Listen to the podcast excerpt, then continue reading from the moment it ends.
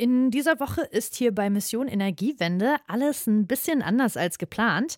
Ina, die euch sonst hier im Podcast begrüßt, fällt für diese Folge leider aus. Außerdem gibt es noch eine Planänderung, denn eigentlich wollten wir in dieser Woche über das Leben in der Arktis sprechen. Das machen wir auch noch, aber in einer späteren Folge. Heute geht es um etwas, das für viele HobbygärtnerInnen hier in Deutschland ganz alltäglich ist, und zwar um Unkraut oder besser gesagt um dessen Bekämpfung. Die einen lieben es, Unkraut zu zupfen, für die anderen ist es eine lästige Aufgabe. Wer es nicht mag, der greift vielleicht zu Bekämpfungsmitteln, wie etwa Glyphosat. Das tötet jede Pflanze, die nicht gentechnisch verändert worden ist. Nicht nur im Garten, auch in der Landwirtschaft wird Glyphosat eingesetzt. Damit sollen die Felder auf die nächste Saat vorbereitet werden. Aber wissenschaftliche Studien belegen schon seit Jahren, Glyphosat ist umweltschädlich und trägt maßgeblich zum Artensterben bei. Trotzdem ist es in Deutschland bisher noch nicht verboten. Aber wie wirkt Glyphosat? Könnte es hierzulande bald verboten werden und welche Alternativen gibt es? Das wollen wir in dieser Woche hier im Klimapodcast von Detektor FM besprechen. Mein Name ist Julia Segers. Schön, dass ihr mit dabei seid. Mission Energiewende. Der Detektor FM Podcast zum Klimawandel und neuen Energielösungen. Eine Kooperation mit dem Klimaschutzunternehmen Lichtblick. Das Unkrautvernichtungsmittel Glyphosat ist nachweislich umweltschädlich und steht nach Informationen der Weltgesundheitsorganisation im Verdacht, für uns Menschen krebserregend zu sein. Trotzdem wird es, vor allem in der Landwirtschaft, immer noch eingesetzt. Warum setzen so viele Landwirtinnen auf Glyphosat und gibt es Alternativen? Diese Frage kann mir meine Kollegin Alina Metz beantworten. Hallo Alina. Hallo Julia. Glyphosat, vielleicht hat man den Begriff hier und da schon mal gehört, aber aus dem Stehgreif könnte ich jetzt ehrlich gesagt nicht erklären, wie dieses Herbizid wirkt. Ich weiß nur, dass man bei dem Zeug die Redensart da wächst kein Gras mehr, ziemlich wortwörtlich nehmen kann. Aber wie genau macht es das denn, dass da kein Gras mehr wächst, Alina? Glyphosat kommt äh, immer dann zum Einsatz, wenn irgendwo etwas wächst, was da nicht wachsen soll, also vor allem Unkraut. Glyphosat ist im Endeffekt ein Totalherbizid und Herbizide, das sind chemische Mittel, mit denen Pflanzen und Unkräuter vernichtet werden sollen. Totalherbizide wirken bei allen Pflanzen und können somit auch Kulturpflanzen abtöten, also auch die Pflanzen, die extra von uns als Nutz- und Zierpflanzen angebaut werden. Glyphosat ist dabei das am häufigsten eingesetzte Totalherbizid. Dabei wird das Mittel zum Beispiel über die Blätter aufgenommen, verteilt sich dann in der gesamten Pflanze und führt schließlich dazu, dass die Pflanze verwelkt und dann abstirbt. Das kann insgesamt bei reinem Glyphosat bis zu zehn Tage dauern, dieser Prozess. Mhm. Ich habe gelesen, dass der Wirkstoff Glyphosat im Jahr 1950 zum ersten Mal von einer kleinen Schweizer Pharmafirma synthetisiert worden ist. Über Verkäufe gelangte dann der Wirkstoff zur Firma Monsanto und wurde als Verbindung zur Wasserenthärtung geprüft. Und dann hat der Chemiker John E. Franz ähm, die herbizide Wirkung von diesem Mittel entdeckt und das hat zur Patentierung von Glyphosat geführt.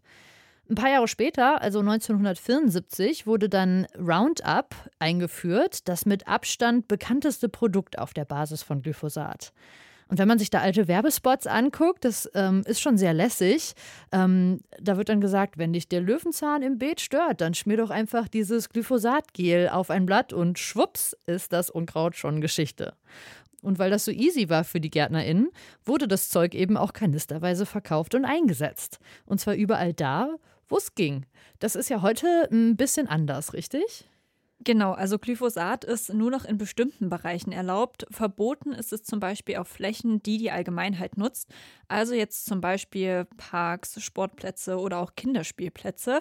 Und auch in der Landwirtschaft, bei der Bahn und in Schrebergärten soll in Zukunft kein Glyphosat mehr verwendet werden. Laut dem Bundesministerium für Ernährung und Landwirtschaft ist es aus rechtlichen Gründen allerdings weiterhin erlaubt, Produkte, deren Zulassung noch besteht, im Hobbygarten zu verwenden. Das heißt also, wenn ich jetzt äh, theoretisch zu Hause noch ein paar Kanister Unkrautvernichter stehen hätte, in denen Glyphosat enthalten ist, dann dürfte ich sie ganz rechtlich gesehen einfach noch weiter in meinem Garten einsetzen.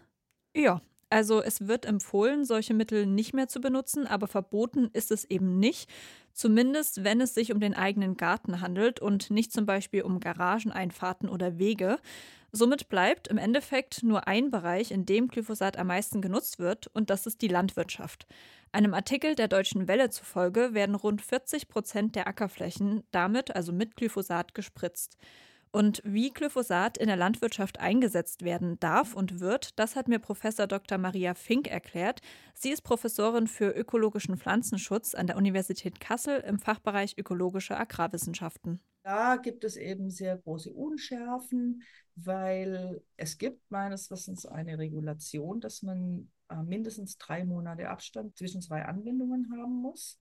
Da gibt es dann aber immer wieder auch die Möglichkeit für Ausnahmen für sogenannte Spot-Applikationen, wo man dann einfach sagen kann, ja, ich behandle nicht das ganze Feld, sondern nur einen Teil des Feldes. Und das ist jetzt halt nicht definiert und der Teil des Feldes kann arg groß werden. Insofern sind die Spot-Applikationen ein Ausweg aus irgendwelchen Regulationen und die, das macht es sehr, sehr schwierig einzuschätzen, was, wie und wo passiert.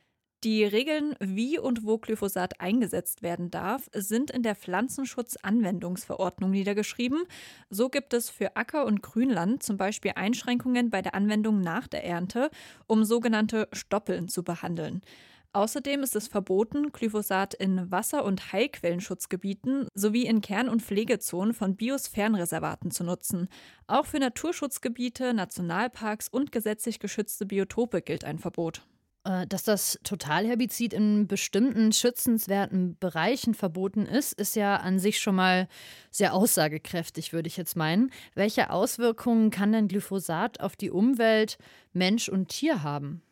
Das Mittel tötet nicht nur die Pflanzen, auf die es gespritzt wird, sondern auch der Boden leidet unter der Anwendung, was wiederum Folgen für die nächste Bepflanzung haben kann. Außerdem, wenn es kein Unkraut mehr gibt, dann fehlt es Insekten, Vögeln und anderen Tieren an Nahrung.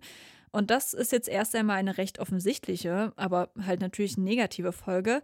Aber Maria Fink hat mit mir auch über weitere Auswirkungen des Herbizids gesprochen. So können zum Beispiel Rückstände in Nahrungsmitteln auftreten. Glyphosat wird auch als Rückstand in Nahrungsmitteln an die Menschen verfüttert und an die Tiere. Ich meine, in Deutschland ist es komplett verboten, dass das Getreide totgespritzt wird mit Glyphosat. Aber das Getreide in anderen Ländern wird totgespritzt mit Glyphosat und das kommt natürlich auch in Deutschland teilweise auf den Teller. Mm, Maria Fink spricht hier von Totspritzen. Was genau bedeutet denn das? Also Totspritzen, das passiert zum Beispiel vor der Ernte. Das heißt, da wird dann Glyphosat eingesetzt. Und das sogenannte Totspritzen von zum Beispiel Getreide oder Raps soll die Ernte erleichtern, indem es die Feuchtigkeit des Erntegutes und damit auch die Trocknungskosten senkt. Okay, also vereinfacht gesagt, tötet das Glyphosat die Pflanze ab, damit sinkt dann der Anteil der Feuchtigkeit in dem, was noch steht. Und das wiederum macht dann die Ernte leichter, oder? Genau. Und wenn also Getreide aus Ländern importiert wird, in denen Glyphosat noch vollständig erlaubt ist, dann kann es halt vorkommen, dass wir dadurch Rückstände aufnehmen. Und wie schädlich Glyphosat für den Menschen ist, da gibt es allerdings noch offene Fragen. Also die Weltgesundheitsorganisation, die WHO, die vermutet, dass der Wirkstoff krebserregend ist.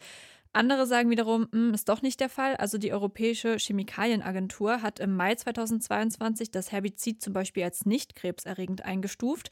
Und auch die Europäische Behörde für Lebensmittelsicherheit hat Glyphosat als unbedenklich eingestuft, auch wenn die allerdings zugegeben haben, dass es da noch eine große Datenlücke gibt.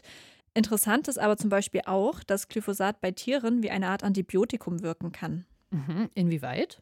Ja, Glyphosat kann Insekten oder auch Käfer- und Bienenarten schaden, da diese auf Symbiosebakterien angewiesen sind. Und da kann Glyphosat wie ein Antibiotikum wirken. Also wird das Gift über die Nahrung aufgenommen, dann verteilt es sich im Körper und tötet schließlich die Bakterien, die symbiotisch sind.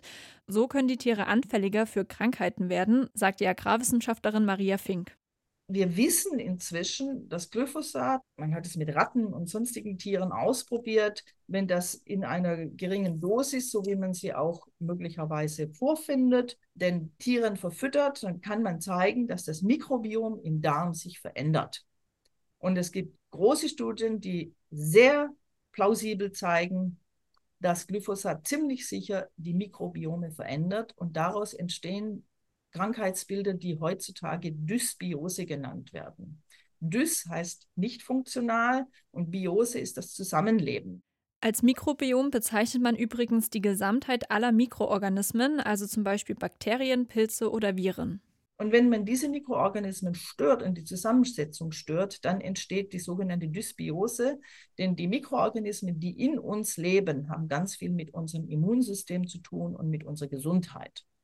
Noch viel krasser ist das dann selbstverständlich bei Insekten, die nicht warmblütig sind und kein Immunsystem haben wie wir, sondern deren Immunsystem ganz und gar auf den assoziierten Mikroorganismen beruht.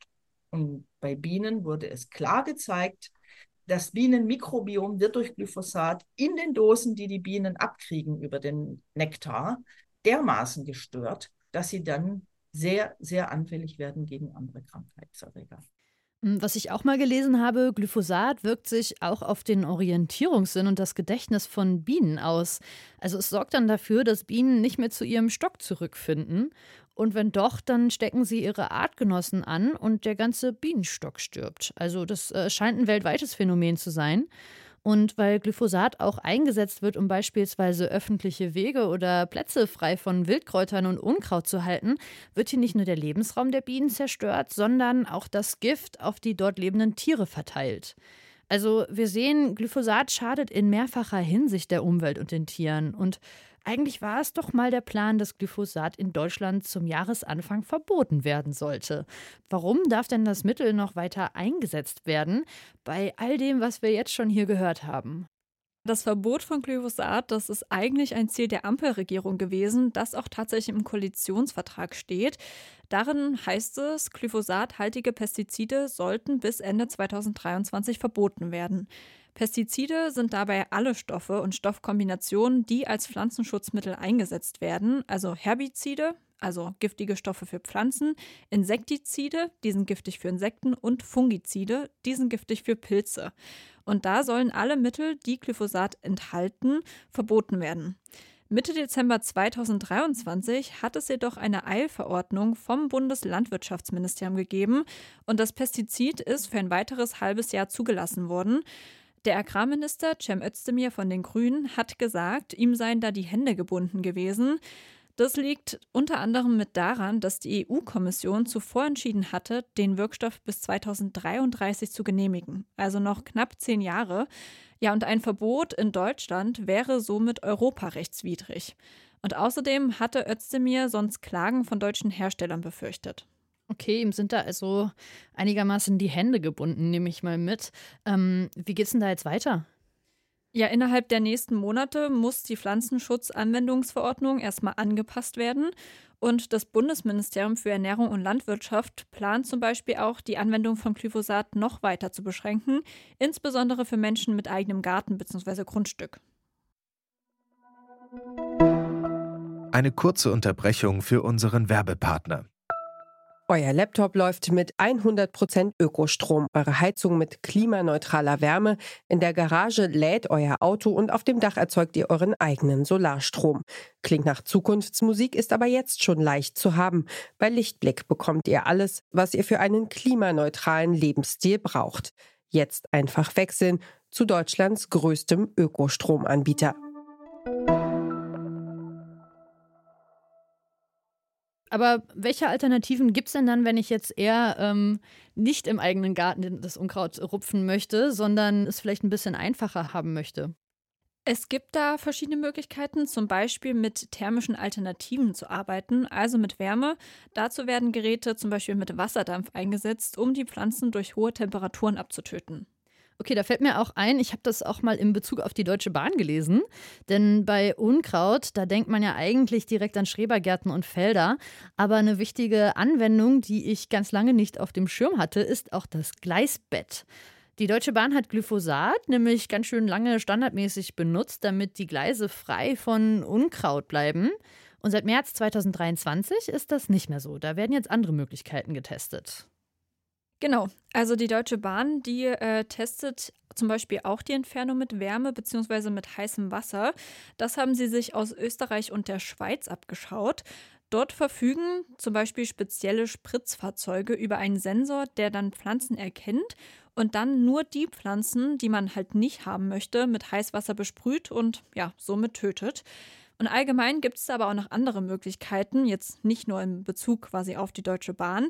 Da können nämlich andere ja, Herbizide oder halt auch sogar bestimmte, ich nenne sie jetzt mal Hausmittel eingesetzt werden, wie zum Beispiel Salz, Essigsäure oder Pelagonsäure. Allerdings muss man hier sagen, dass auch diese Herbizide und Hausmittel nur in bestimmten Bereichen erlaubt sind, zum Beispiel zwischen Stauden und Gehölzen. Aber genau wie Glyphosat nicht auf befestigten Flächen, also auf Terrassen, Wegen oder Hofflächen, Garageneinfahrten, all sowas. Und grundsätzlich haben diese Mittel weniger schädliche Auswirkungen auf die Natur und uns Menschen als Glyphosat, die sind aber oft im Vergleich relativ teuer. Außerdem gibt es Pflanzen, die Resistenzen dagegen entwickeln können. Und es bleibt auch die Frage, ob das, also diese Herbizide, nicht auch bald verboten werden. So setzt sich das Umweltbundesamt für ein grundsätzliches Verbot von Herbiziden im Haus- und Kleingartenbereich ein. Denn von da aus gelangen die Mittel schnell in öffentliche Kanal- und auch Abwasserreinigungssysteme. Okay, das klingt so, als wäre es rund um Haus und Garten auf jeden Fall die sicherste Variante, das Unkraut per Hand zu zupfen. Äh, es soll ja auch GärtnerInnen geben, die diese Art von Arbeit ziemlich meditativ finden. Ähm, ich musste das als Kind sehr oft machen, muss ich sagen. Wir haben einen sehr großen Garten gehabt und das war auf jeden Fall nicht meine Lieblingsaufgabe. ähm, aber gut, im Garten ist es ja noch die eine Sache. Auf einem Feld von mehreren Hektar wird das aber natürlich schwieriger. Welche Möglichkeiten haben denn LandwirtInnen, ohne Glyphosat auszukommen? Also es ist definitiv möglich, glyphosatfrei zu arbeiten. Das sagt Agrarwissenschaftlerin Maria Fink. Sie unterstützt den ökologischen Landbau und verzichtet seit Jahren auf das Totalherbizid. Ein wichtiges Thema bei Glyphosat ist ja, dass gesagt wird, ohne Glyphosat kann man nicht auf den Pflug verzichten. Das ist das große Argument. Ja, viele kennen wahrscheinlich den Pflug, den Bauern zum Umwälzen von Feldern einsetzen. Hauptsächlich soll damit der Boden vor Erosion und Austrocknung geschützt werden, aber das Pflügen hilft auch bei der Unkrautbekämpfung. Heißt also, wer pflügt, braucht nicht unbedingt Herbizide wie Glyphosat. Nun gibt es aber auch viele Landwirtinnen, die auf den Pflug verzichten, um den Boden so wenig wie möglich zu bearbeiten. Er wird also nicht komplett gewendet, sondern je nach Verfahren nur gelockert und durchgemischt. Dadurch nimmt jedoch der Unkrautbewuchs stärker zu, denn die Unkrautreste werden eben nicht in tiefere Bodenschichten vergraben. Deshalb setzen viele konventionelle Landwirtinnen Herbizide ein. Für Maria Fink hat das eine jedoch nicht unbedingt was mit dem anderen zu tun. Erstens gibt es ökologische Landwirte, die auf den Flug verzichten ohne Herbizide. Zweitens gibt es konventionelle Landwirte, die auf den Flug verzichten und auch kein Glyphosat einsetzen. Die gibt es und nicht zu wenige, weil viele Landwirte inzwischen aufgewacht sind und gesagt haben, naja, wir sehen, was Glyphosat macht. Es wird inzwischen also nicht nur im ökologischen Landbau sowohl auf Glyphosat als auch auf den Flug verzichtet, sondern auch in der konventionellen Landwirtschaft. Und wie schützen dann da diese LandwirtInnen ihre Felder vor Unkraut? Da empfiehlt die Agrarwissenschaftlerin zuerst eine ordentliche Fruchtfolge, die aus verschiedenen Kulturen besteht. Das heißt, dass nicht immer nur dasselbe angepflanzt wird. Das Zweite, was man braucht, ist, und das sieht man ja dieses Jahr, diesen Winter hat man das wirklich sehr schön gesehen, Zwischenfrüchte. Keine nackten Äcker im Winter. Und das macht einen Unterschied, denn die Zwischenfrüchte, die bringen nicht nur Bodenfruchtbarkeit, und sorgen dafür, dass es weniger Erosion gibt und sorgen dafür, dass auch ähm, Nährstoffe festgehalten werden im Boden. Sie machen auch den Unkräutern Konkurrenz. Und wenn man es richtig macht mit den Zwischenfrüchten, sorgen sie einfach dafür, dass über Winter nicht ein Unkraut-Eldorado existiert. Im Fachjargon nennt man das ackerbauliche Maßnahmen und da geht es eben um die Frage, welche Pflanzen setzt man ein und wie. So kann zum Beispiel auch Kleegras dabei helfen, Nährstoffe im Boden zu sammeln und den Boden zu schonen. Es gibt viele gute Möglichkeiten und nach anderthalb, zwei Jahren, wenn man das umbricht, hat man so viel Bodenfruchtbarkeit, da kann man schon mal auf die Düngemittel verzichten, weitgehend. Und man hat auch dadurch, dass man eine Anbaupause hatte, meistens weniger Probleme mit Schaderregern, vorneweg die Unkräuter, die meistens im ersten Jahr nicht bekämpfungswürdig sind. Also es ist eine Umstellung des Systems. Okay, das klingt aber schon nach ein bisschen mehr Planung und auch Arbeit für die LandwirtInnen. Ist das denn auch einer der Gründe, warum viele noch nicht weg wollen vom Glyphosat oder auch nicht weg können? Der Arbeitsaufwand spielt bestimmt eine wichtige Rolle, denn Unkraut mit Hilfe von Pflug oder anderen Verfahren der Bodenbearbeitung zu entfernen, bedeutet einen größeren Zeitaufwand. Ein anderer Grund könnten aber auch zusätzliche Kosten sein. Wer sich für eine Unkrautbekämpfung mit der Maschine entscheidet, verbraucht mehr Diesel, als wenn man nur einmal eine Spritze über das Feld zieht. Jan Gumpert, Chef der Agrargenossenschaft Agraset, hat im November im Gespräch mit dem MDR gesagt, dass die Produktion um 7 bis 8 Prozent teurer werden könnte, sobald man auf Glyphosat verzichtet und andere Methoden anwendet. Manche LandwirtInnen verwenden Glyphosat vor allem auch, um den Boden zu erhalten. An bestimmten Stellen kann nämlich nicht gepflügt werden, zum Beispiel am Hang. Das wird von anderen LandwirtInnen wiederum widerlegt. Da sind sie sich also nicht alle in der Landwirtschaft einig. Ja, abschließend vielleicht noch eine kurze Zusammenfassung. Welche wichtigen Punkte nimmst du denn jetzt mit aus der Recherche zum Einsatz von Glyphosat in Deutschland? Als erstes, dass der Einsatz von Glyphosat in Deutschland noch bis Mitte 2024 zugelassen ist und das jetzt also eine Frage ist, was sich dann im nächsten Monat ähm, entwickelt und vor allem, wie dann weitere Entscheidungen getroffen werden, ob es weiterhin zugelassen wird oder nicht. Dann natürlich, dass der Wirkstoff sehr umstritten ist, da er umweltschädlich ist, der Artenvielfalt schadet und ja auch ein Gesundheitsrisiko für Menschen nicht ausgeschlossen ist. Und zu guter Letzt nehme ich mit, dass es verschiedene Alternativen gibt. Also zum Beispiel die Behandlung mit Wärme und dann natürlich kann man immer noch per Hand zupfen oder auch per Maschine. Und dann gibt es ja aber auch noch die Möglichkeit der Fruchtfolge und von Zwischenfrüchten, sodass die Felder das ganze Jahr über bewachsen sind und sich dadurch natürlich dann am Ende weniger Unkraut bilden kann. Wie wirkt das Totalherbizid Glyphosat und welche Alternativen gibt es, um das Unkraut auf dem Feld loszuwerden? Darüber hat meine Kollegin Alina Metz mit Maria Fink von der Universität Kassel gesprochen. Sie ist Professorin für ökologischen Pflanzenschutz an der Universität im Fachbereich ökologischer Agrarwissenschaften. Ich danke dir für deine Recherche, Alina. Gerne. Und damit war es das auch schon wieder mit Mission Energiewende für diese Woche. Wir freuen uns über Ideen, Anregungen und Feedback, zum Beispiel per Mail an klima.detektor.fm. Und wenn ihr euch fürs Gärtnern interessiert, dann habe ich hier noch eine kleine Hörempfehlung. Und zwar haben wir im vergangenen Jahr eine Folge zum Thema klimagerechtes Gärtnern veröffentlicht. Die findet ihr unter dem Titel Klimagerecht Gärtnern von Regendieben und Schwämmen auf unserer Website oder der Podcast-Plattform eurer Wahl. Und wenn ihr keine Folge verpassen wollt von Mission Energiewende, dann abonniert doch diesen Podcast überall da, wo ihr auch sonst gerne Podcasts hört. Und sagt gerne weiter, wenn euch gefällt, was wir hier machen. Mein Name ist Julia Segers. Nächste Woche begrüßt euch hier in gewohnter Weise wieder Ina Lebedjew. Ich sage vielen Dank fürs Zuhören und ciao, bis zum nächsten Mal. Mission Energiewende. Der Detektor FM Podcast zum Klimawandel und neuen Energielösungen. Eine Kooperation mit dem Klimaschutzunternehmen Lichtblick.